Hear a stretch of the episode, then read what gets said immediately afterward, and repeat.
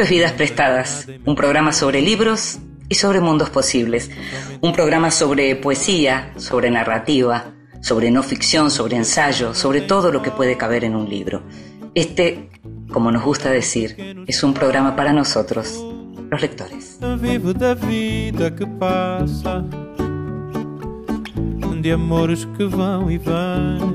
Nos gusta leer a solas y en silencio y muchas veces nos gusta que nos lean.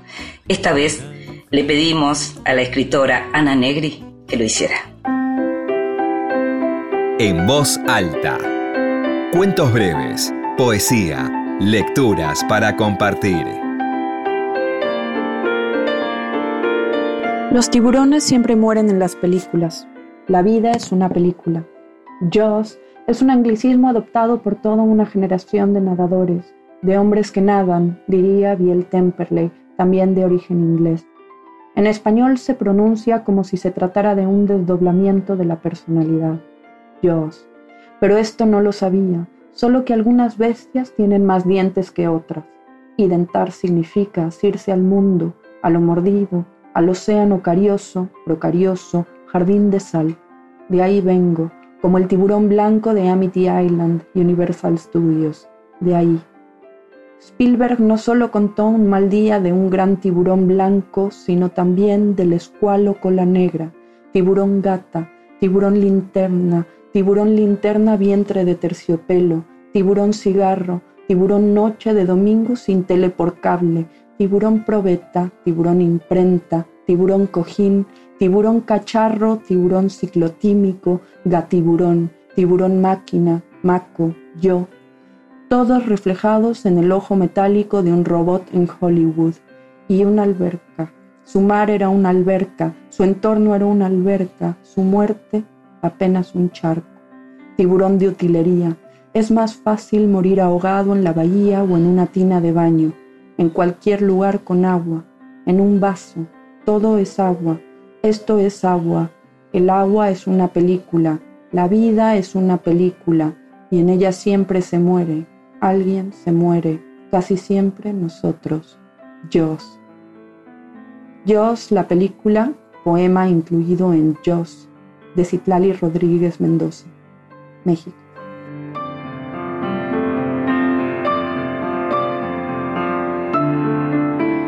Y la escuchábamos a Ana Negri leyendo poesía. Ana nació en Ciudad de México, es hija de argentinos, es escritora, es editora, es doctora en estudios hispánicos.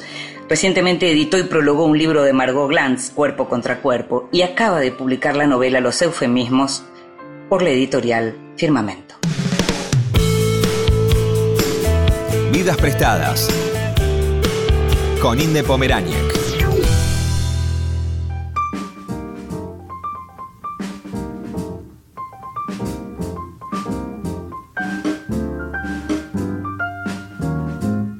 Mempo Giardinelli es un consagrado autor argentino que nació y vive en el Chaco. Su obra ha sido premiada en diversos países y traducida a más de 25 lenguas. Es autor de varios volúmenes de cuentos y de novelas para adultos, además de ser un prolífico autor de literatura para niños, ensayista y docente. Gran promotor de la lectura, fundó y preside una fundación que se dedica al fomento de la lectura y que produce uno de los mayores eventos educativos y culturales del país. Entre sus novelas más conocidas se encuentran Luna Caliente, La Revolución en Bicicleta, Santo Oficio de la Memoria y ¿Por qué prohibieron el circo?, que fue publicada hace pocos años en Argentina pese a que es su primera novela. Ocurre que aunque fue escrita a principios de los 70 y publicada en 1976, nunca llegó a distribuirse, ya que la dictadura quemó todos los ejemplares. Editorial Edasa acaba de publicar la nueva novela de Mempo, Esto nunca existió, en la cual, de alguna manera y en forma de ficción, se reproduce el episodio de la quema de libros, ya que la primera parte de la historia transcurre en junio de 1976. El protagonista y narrador en primera persona es Francisco Villafuerte, un periodista y delegado sindical de un gran grupo editorial argentino, aspirante a escritor. Casado y padre de dos hijos pequeños, de un momento para otro le advierten que la dictadura le sigue los pasos y debe pasar a la clandestinidad y buscar la manera de salir del país pero no tiene cómo hacerlo solo y la única alternativa es acudir a alguien conocido y muy poderoso, a quien naturalmente desprecia, pero de quien va a terminar dependiendo en esos días feroces de angustia y amenaza. Te invito a que escuches la primera parte de la charla con Mempo Giardinelli.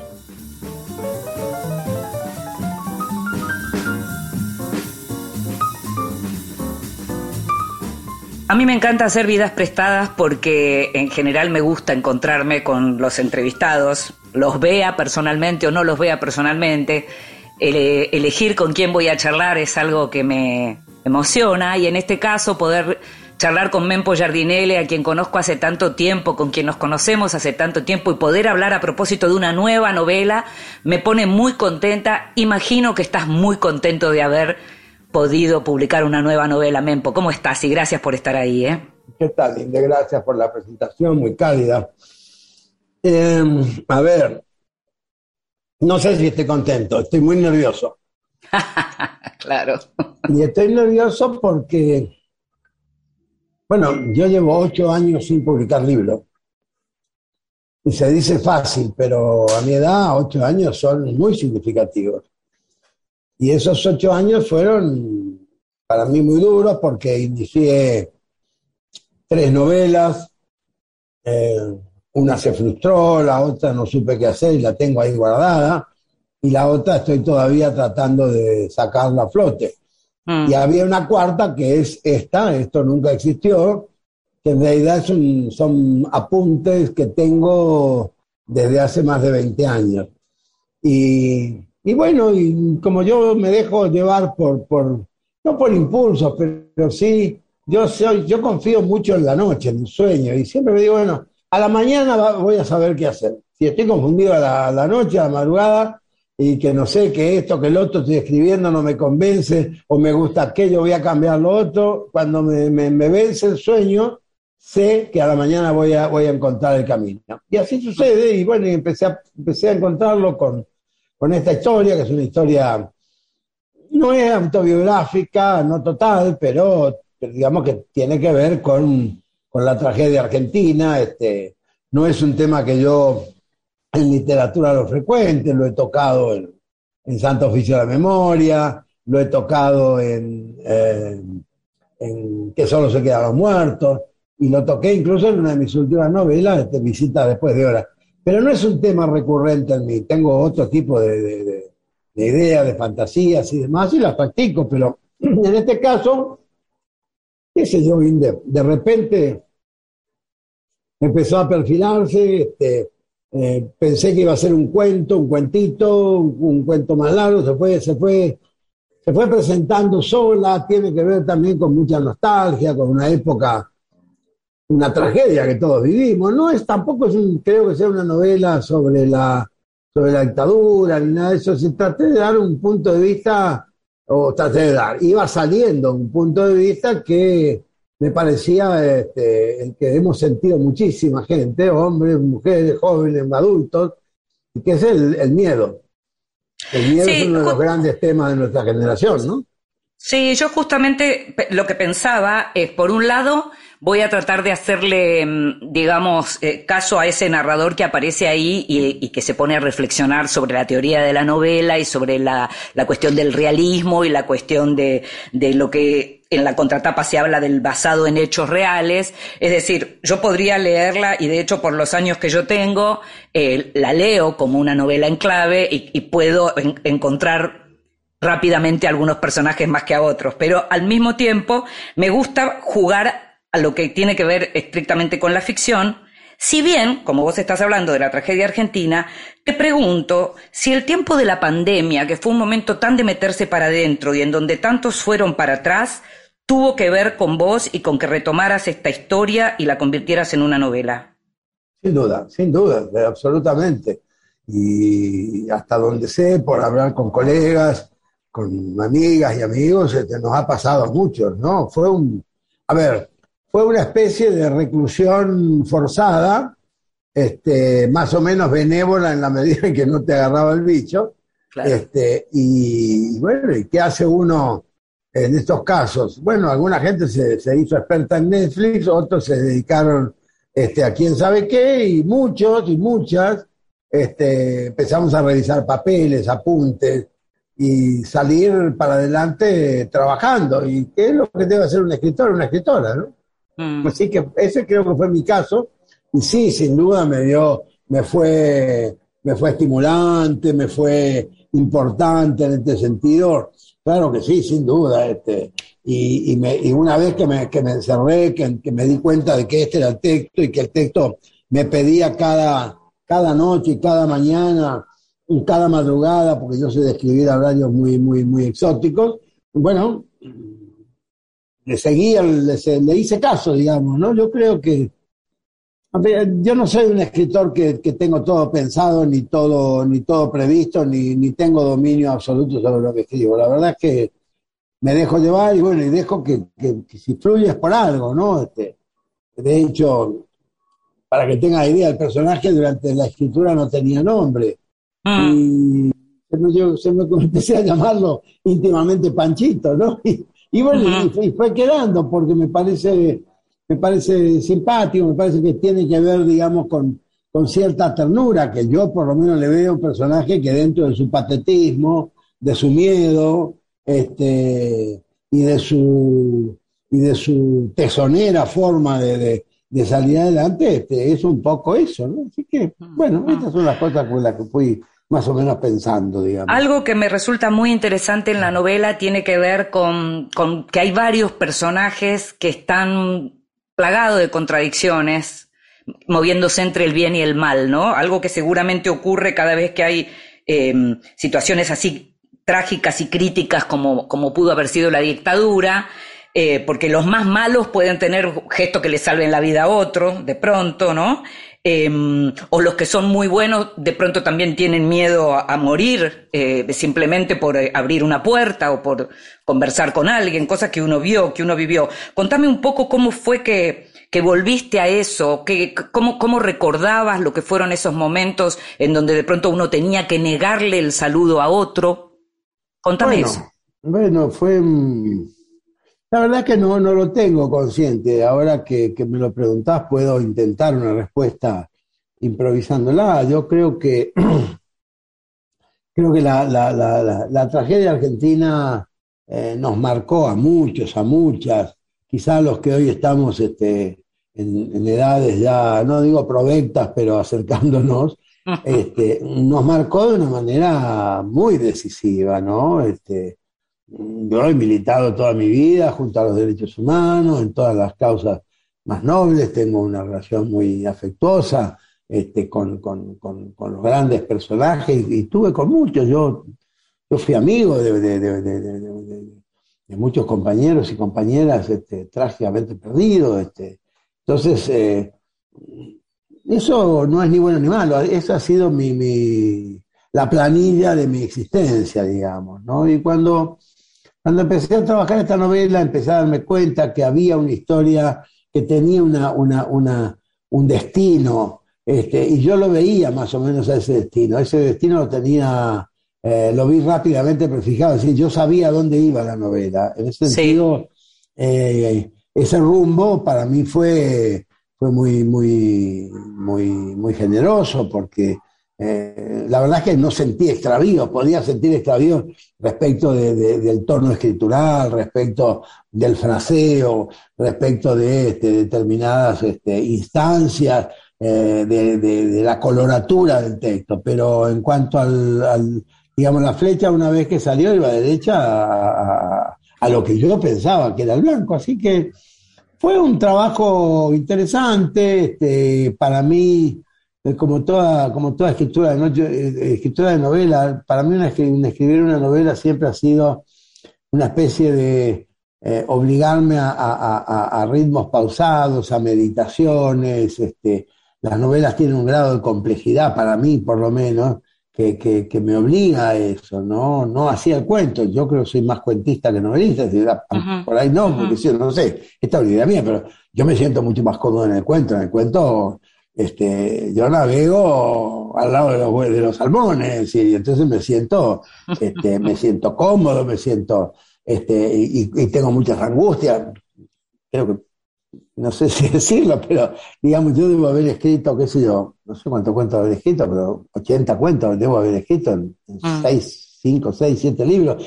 Este, es un género que practico, pero debo tener más de 500 cuentos empezados, frustrados, y todavía ah, para recuperar. sí, sí, sí, fácil, fácil, fácil. Yo empiezo, empiezo, qué sé yo, dos, tres cuentos por menos, no tengas duda. de ahí que queda, a veces pasan meses y no, no queda nada, ¿no? Pues bueno, porque uno, no sé si a todos los colegas le pasará, pero a mí me pasa que de repente me enamoro de, de, momentos, de situaciones, de, miradas, de observaciones, de, los labios de una mujer, del modo de toser o de fumar este, de, un, de, una persona. Y a partir de ahí este, salen como estímulos, ¿no? Y por supuesto, no todo, no sería estúpido de mi parte, pero no todo puede tener este destino, destino de cuento, ¿no? Y como por suerte en fin, en mi historia lectora este, aprendí a ser bastante crítico y autocrítico, no me, no me dejo pasar, o creo que no me dejo pasar ningún gazapo de eso. Vos sabés que eh, leyendo tu novela y pensándola un poco, vos hablabas, recién mencionabas, es uno de los temas, hay muchos temas, uno podría pensar en muchos temas, y uno de esos temas es la amistad. La amistad es un tema que aparece muy fuerte y muy marcado. Eh, en la novela. ¿Cómo te sentiste escribiendo sobre eso? Para vos, que sos una persona que quien te conoce sabe que haces, digamos, de la amistad un culto. Bueno, sí, en realidad la Vivi, eh, el personaje, la Vivi es el único personaje en, esta novela que, existió, que sí mm. existió. Mm. Ahora, me, ahora que te respondo esto, me, estoy sonriendo porque es para que no me había dado cuenta. La Bibi fue, la fue la mujer más, más importante de mi vida, con la que no tuve ninguna relación amorosa, pero nos amábamos como, como, como hermanos, primos. La verdad, fue mi compañera desde chiquitos, este, en una ciudad pequeña como Resistencia, con quien andábamos en bici, ella tenía amor, era muy hermosa, era una belleza y yo jamás, jamás me enamoré de esa belleza, me enamoré de, la persona que era, una mujer derecha como un rayo de bicicleta, una cosa espectacular, y, muy buena gente, y bueno, también su familia y mi familia se conocían todos. Y, y Vivi fue mi compañera fundamentalmente en los años de la adolescencia, hicimos juntos el Colegio Nacional, eh, acá en Resistencia, y eh, y bueno, y era la época de, los enamoramientos, los amores, que era hacerle gancho a uno con una y a una con uno, y etcétera. Y la Bibi fue, fue la persona de mayor confianza en mi vida. Y cuando los tiempos, bueno, los dos acabamos viviendo en Buenos Aires, ella porque se casó y después se descasó, etcétera. Y yo porque, bueno, como me fui a trabajar este, en periodismo y, en fin, a hacer una vida, mi vida porteña fue relativamente fugaz, pero fue muy intensa. Y ella era mi, mi, amiga, realmente eh, confidente, eh, éramos muy divertidos, nos reíamos muchísimo y la verdad es que siempre la he extrañado, siempre la he extrañado. Murió ya hace varios años y, fue, era, era la persona de mayor confianza que yo tenía y cuando el personaje, Panchito, este, tiene que confiar en alguien, este, confía, confía en, una que se llama Vivi, que es la Vivi, mi Vivi, ¿no? Mm.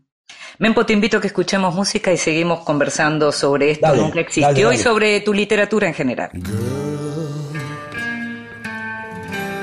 you'll be a woman soon. I love you so much, can't count all the ways I've died for you, girl, and all they can say is he's not your kind. They never get tired of putting it down, and I never know when I come around what I'm gonna find. Don't let them make up your mind. Don't you look good? You'll be a woman soon. Please come take my hand.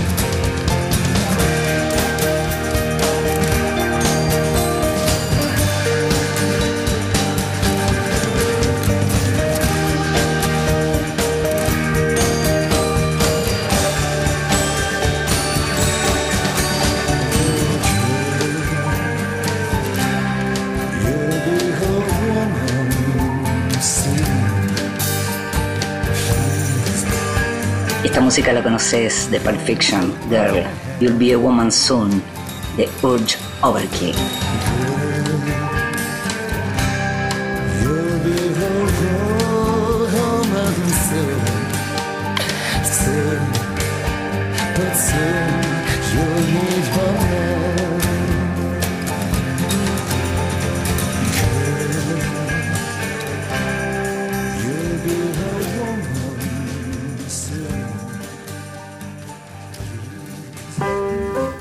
El extranjero.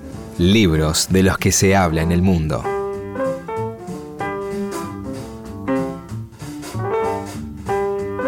Los libros llegan a mí de diferentes maneras.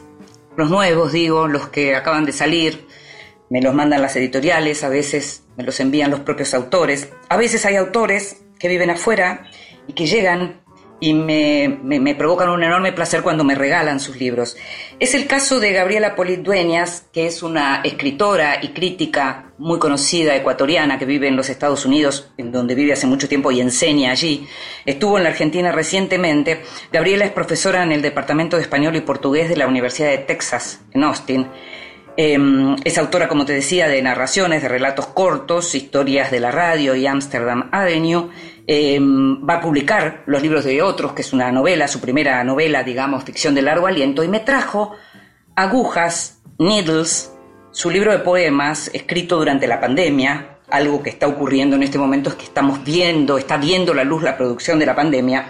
Y Gabriela me trajo este libro, que es un libro bilingüe, publicado, eh, como ya te digo, tanto en inglés como en español, por Literal Publishing. El, traductor es Sean Manning, y es un libro que justamente trata lo que tiene que ver con la cuestión de las agujas desde la poesía, a partir de, de unas nenas que aprendían a, a usar las agujas. En el cuarto de techos altos un hilo de luz divide la pequeña mesa donde la tía les enseña el oficio de las niñas. En la caja de madera hay decenas de agujas, unas duermen, otras como bailarinas hunden la punta de su pie dolorido en el almohadón de colores, ofician un baile que lastima, y a veces saca sangre. Estas agujas pueden ser otras agujas. En el año 2017, el fentanilo recorrió venas y mató de sobredosis a 72.000 personas. Quedaron agujas tiradas en parques, alcantarillas, bajo puentes abandonados en los filos de las veredas, inertes, quebradas, cómplices. En el 2021, la herida de una aguja en el deltoides es signo de esperanza todo lo que tiene que ver con la aguja en la historia, en la historia de quien narra y en la historia de la humanidad, aparece en este Agujas, Needles, de Gabriela Polit Dueñas, un libro precioso al que si podés acceder, te recomiendo que lo leas porque es realmente delicioso cómo consigue anudar la historia de la humanidad con la historia personal. Y sobre todo, si sabés que esto se escribió en pandemia, podés darle un sentido diferente.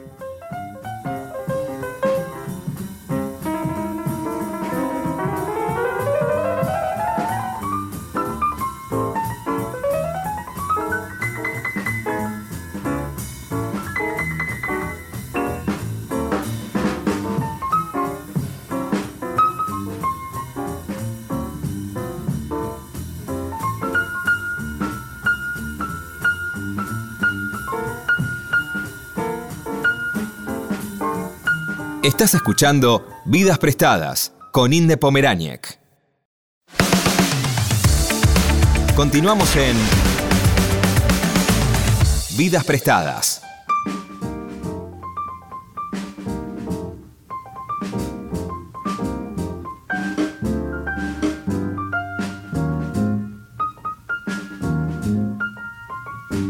Y seguimos en Vidas Prestadas, este programa sobre libros y sobre mundos posibles. Estamos conversando con Mempo Giardinelli a propósito de su nueva novela Esto nunca existió, una novela que retoma eh, historias de los años 70, de los años 80, retoma la tragedia argentina, como decías recién Mempo.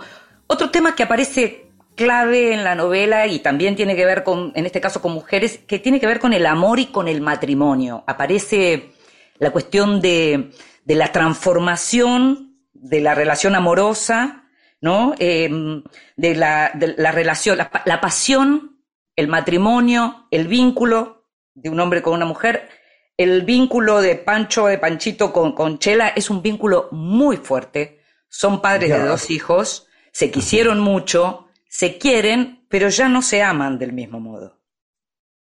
Acabas de describirlo tal cual. Y eso le ha pasado, me imagino que le pasó, le pasa y le pasará a muchísima gente, sobre todo cuando se está atravesando la, la, segunda década, ¿no? La gente entre los 20 y los 30, eh, por lo menos en aquella Buenos Aires, y, pero creo que también, ¿no? Yo lo veo, tengo, tengo hija de, esa edad, y, bueno, es la edad de, afirmarse en el mundo, de pisar este de pisar fuerte o de buscar pisar fuerte, este, de descubrir, de leer, de ir al cine, del teatro, y particularmente en una ciudad como Buenos Aires. A mí me tocó esa época en Buenos Aires. Si bien he sido un, rústico provinciano antes y después, este, pero ese periodo sí lo viví en Buenos Aires y fue muy, muy hermoso, muy grato y, y, bueno, y eso me inspiró a que Panchito tuviera, ahí Panchito tiene algunos rasgos míos, este, que no te pienso decir cuáles, obviamente, pero este, hay algunos. Y también rescato, en cierto modo, este, una, una historia de amor que yo tuve y que efectivamente era como vos la, la, la acabás de, de, escribir, ¿no? Una mm. historia amorosa intensa, pero que bueno, que en algún momento, este, eh, no digo que se interrumpe, pero se va modificando y también lo que sí puse en, traté de que en la novela se, reconozca, es que ese cambio no es solo un cambio físico o psicológico de los personajes, sino también es un cambio de escenario. Sí, sí. Que, el escenario cambiaba, eso tenía que pasar también. No es mi, no es mi historia, pero, pero la escribí como si lo fuera, porque pero me podría haber sido, claro. Y porque la vi en, muchos en muchos amigos, en compañeros, compañeras, en el exilio, en los años del exilio todos nos contábamos todo y de alguna manera esa historia aparecía, ¿no? Claro. Hay un capítulo que me gusta mucho, que me emocionó mucho, eh, que es el capítulo 18.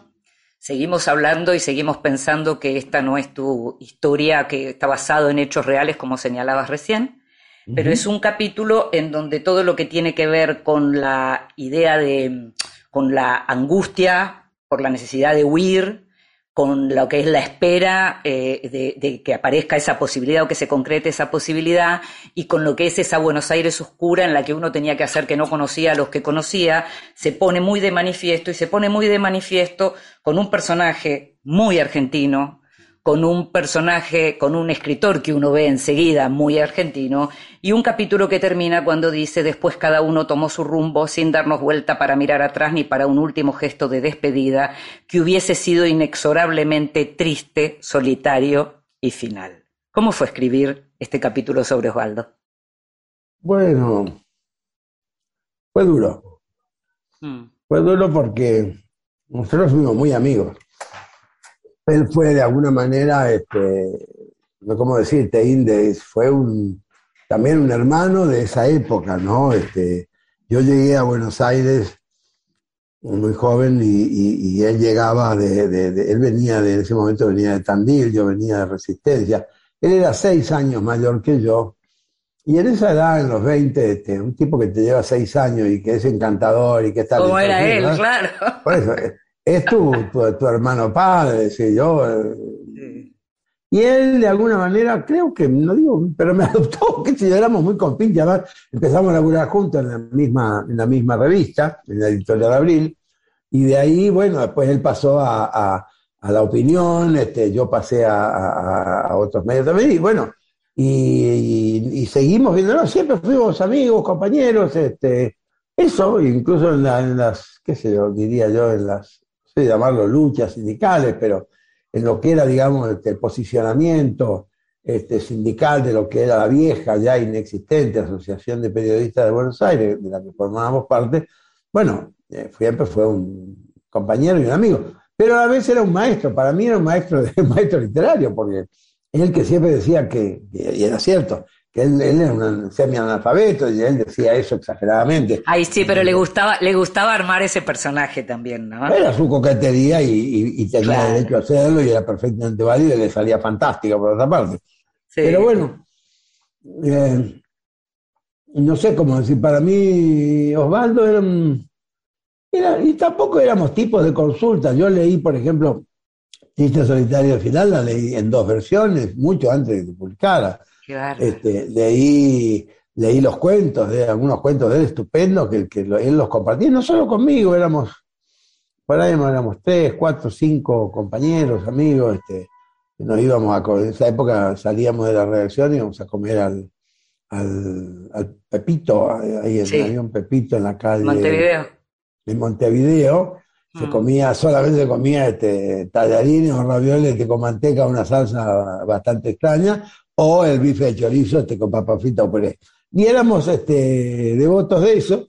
Bueno, hicimos una relación muy, muy, muy linda, muy estrecha, incluso también en el exilio eh, cuando yo me fui a México y cuando él se fue a París. Este, en, la novela hay una especie de... Ahí traté de rendir un pequeño homenaje, Melancólico, melancólico y amoroso en el mejor de los sentidos, porque, porque eso sucedió así. Esa, quizá la, cuando se dice le explicaba vez pasada a Fernando Fagnani, el editor, y le decía, bueno, yo le cuestioné, le dije, ¿por qué por eso es basado en hechos reales y demás? Bueno, pues, el único hecho real que hay ahí este, es la despedida con Osvaldo. Porque realmente eso, fue, y me, me, me, alegra y me conmueve que te haya interesado especialmente ese capítulo, porque sí, ese capítulo es, es el capítulo autobiográfico por antonomasia que hay en esta novela. ¿no? Sí, antes hablábamos de lo que tiene que ver con las contradicciones y yo pensaba en, esos encuentros que tiene Pancho con el patrón, ¿no? Que, también, este, por un par de datos que aparecen ahí, los que tenemos algunos años, vamos, lo buscamos, lo encontramos enseguida, la figura en la que se basa ese... Y no lo, y no lo mencionarás nunca, por supuesto. Por supuesto, claro que no. Pero digo, e, existen esos personajes, existieron esos personajes. Eh, e, está en ese sentido muy como muy logrado.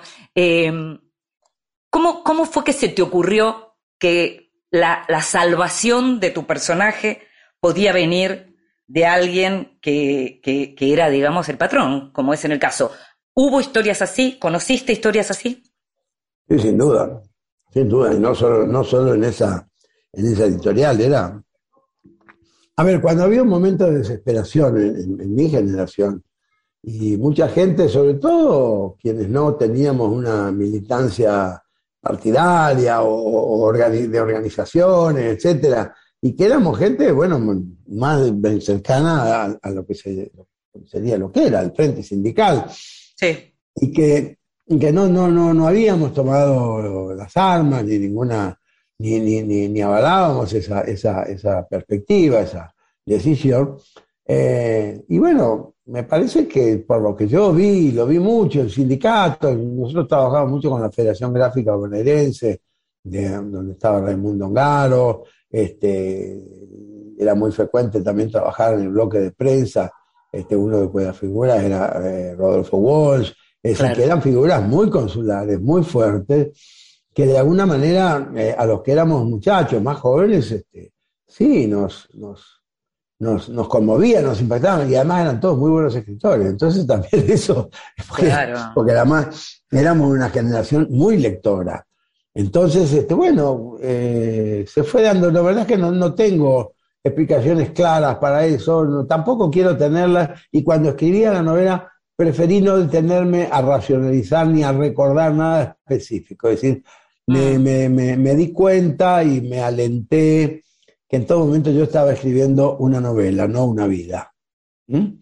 Estaba escribiendo una novela, estaba escribiendo una novela con recordaciones, con, con nostalgias, con dolores, sin duda, porque además tiene que ver con, una marca de época que yo la llevo en mi piel, así que esto es inevitable. Entonces, bueno, así que, bueno, no sé qué más decirte de esto. No, te quería preguntar, son dos preguntas en una y que tiene que ver eh, ya como para, para ir redondeando. Se viene la nueva edición del foro, Mempo Giardinelli, algo, un evento, digamos, que ya es como constitutivo de la escena cultural argentina y por fuera de Buenos Aires, lo cual siempre la hace muy interesante. Y en simultáneo con eso, quería preguntarte primero qué significa el foro hoy para vos, pero en simultáneo con eso, ¿cómo ves hoy la escena de la literatura argentina? Porque vos sos hablabas de una generación lectora, sos muy lector, siempre seguiste siendo muy lector y promotor de la lectura desde tus revistas hasta el foro, hasta... Entonces me gustaría una reflexión tuya sobre el actual momento de la literatura argentina y qué es el foro para vos, como para ir cerrando. Estamos cumpliendo 27 años, no, se dice fácil, pero no hemos culpado. 27 años y tiene que ver con que el lema de nuestra fundación, hay dos lemas. Uno es leer abre los ojos y el otro es el que no lee no sabe. Y a partir de estos dos lemas eh, hemos ido construyendo una docencia lectora. Este, en la Argentina ahora ya está funcionando, nosotros tenemos incluso hoy un instituto de estudios superiores que tenemos, damos este curso, incluso tenemos postítulos, posgrados, este, y los damos este, incluso virtuales. Tenemos estudiantes en toda América Latina, de, Canadá hasta, Chile, el país que se llama, nosotros tenemos alumnos que están ahí.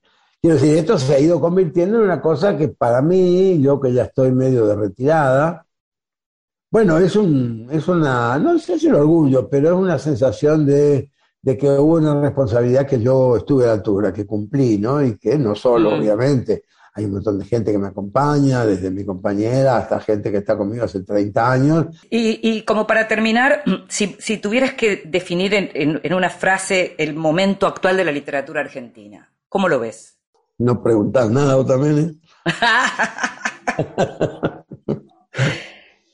La verdad es que no termino de verlo. Esto, y es una respuesta sincera, no estoy zafando. Es una respuesta sincera. No termino de ver el momento actual, porque es un momento eh, expandido, muy plurifacético. Si la literatura argentina, más o menos en cada generación, desde, no sé, desde Martín Fierrismo para acá, o si vos querés, de la visita de los primeros este, grandes autores que llegaron acá, al Río de la Plata, eh, la literatura siempre fue, no digo elitista, y un poco, pero siempre fue de pequeños grupos, de pequeños sectores, o, de un café, o de una, una generación que eran cinco tipos, seis. Y hoy la literatura argentina es una, es una pampa este, muy amplia, muy rica este, y muy numerosa, sobre todo numerosa. Inde, yo acá en el Chaco tengo por lo menos, no voy a, no me ni loco, ¿no? Pero este, porque bueno, pues son amigos y demás, porque no quiero ofender a nadie, pero acá en el Chaco yo puedo garantizar que hay cuatro o cinco muy buenos escritores y escritoras y hay poetas absolutamente eh, notables. Mm. Este, y esto en otras generaciones, cuando aparecía uno, era una excepción. Y esto sé que pasa en Catamarca, pasa en Salta, pasa en Chubut y pasa en Neuquén, quiero decir, y pasa obviamente en Buenos Aires, ni se diga, ¿no? Gracias, Mempo, eh, por estar ahí. Muchas gracias. Bueno, a vos, querida, te mando un beso grandote. Lo mismo. Chau, chau.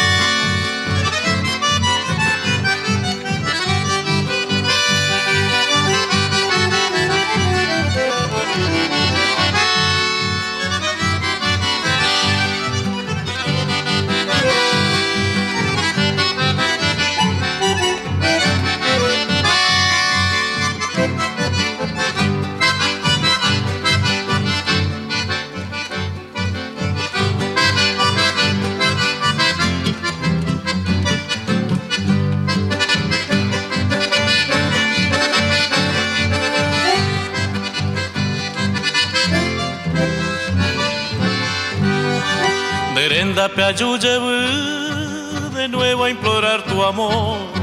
Solo hay tristeza y dolor al hallarme morir. La culpa manteareco de los tiempos que he sufrido. Por eso que ahora he venido a Canguete Aiko.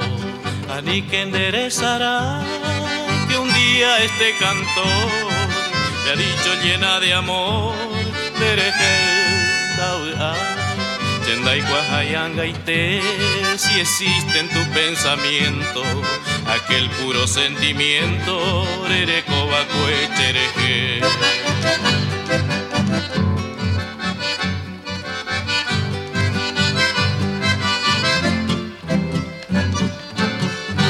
Anin de pochi, angachen dibei, desengaño y te manteareko, achacatabu, anga iguajandereje cuña, chepe y.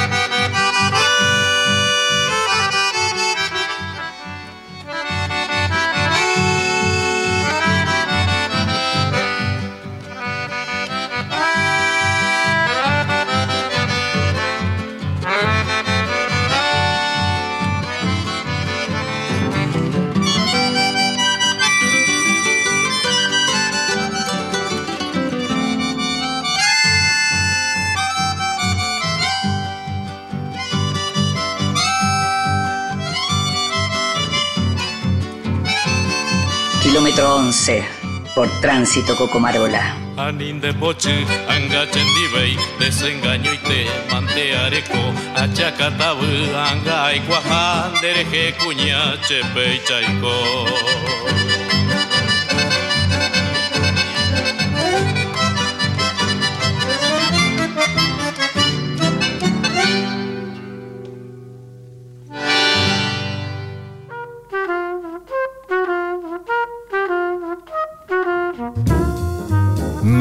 De Luz. Grandes lectores nos cuentan qué están leyendo. Hola, mi nombre es Marisa de Santín, soy autora de la novela Gerli Hogar que salió publicada por la editorial Indomita Luz hace poquito.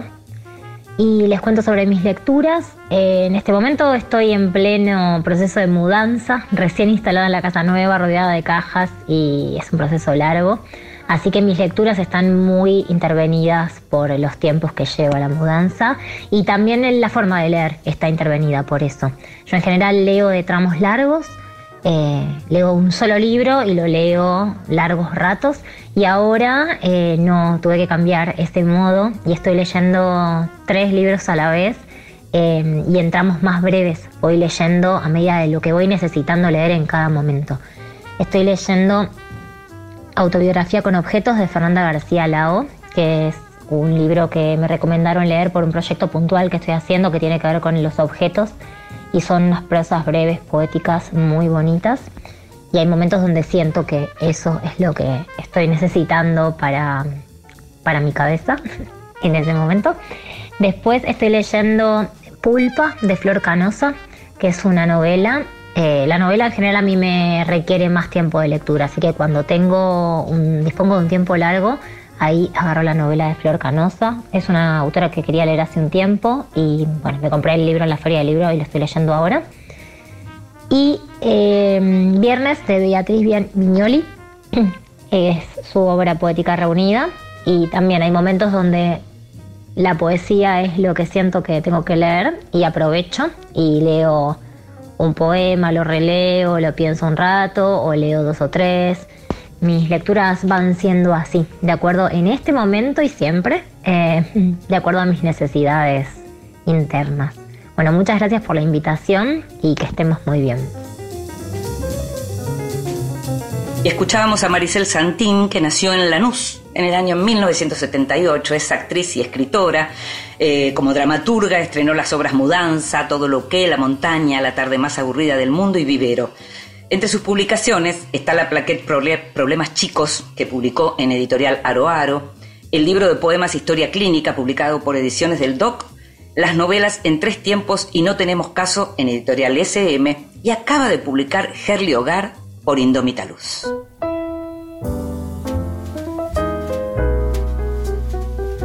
Libros que sí. Títulos nuevos y no tan nuevos que son imperdibles.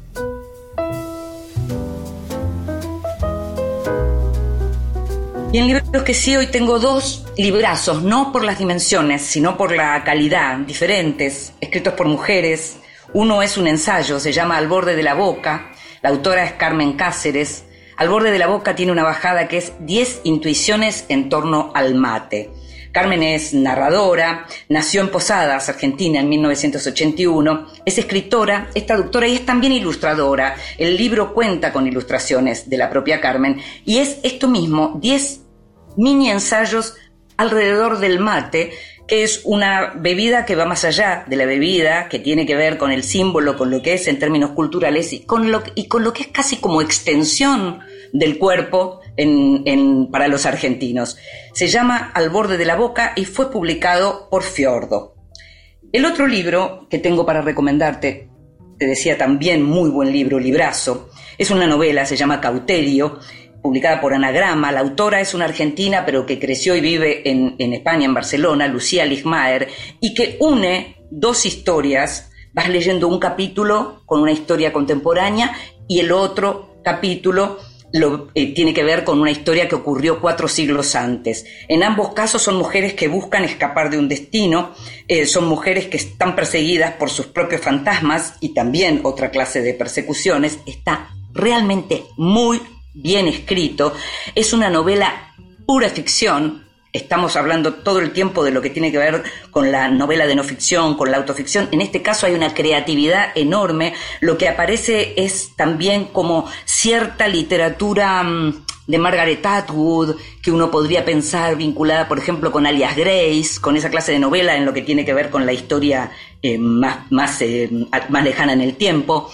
Y la otra está, la, la contemporánea, está muy...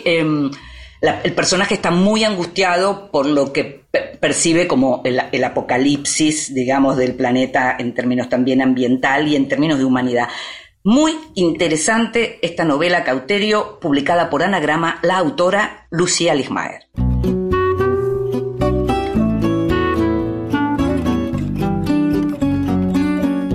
Y llegamos al final de este Vidas Prestadas. Nos vas a poder escuchar en la página de la radio a partir de ahora y también en tu plataforma de podcast favorita. En la operación técnica estuvo Ezequiel Sánchez, en la edición Ignacio Guglielmi. Produciendo este programa como siempre y consiguiendo todo y mucho más Gustavo Kogan. Mi nombre es Inde Pomeraniec. Nos estamos escuchando. Chao.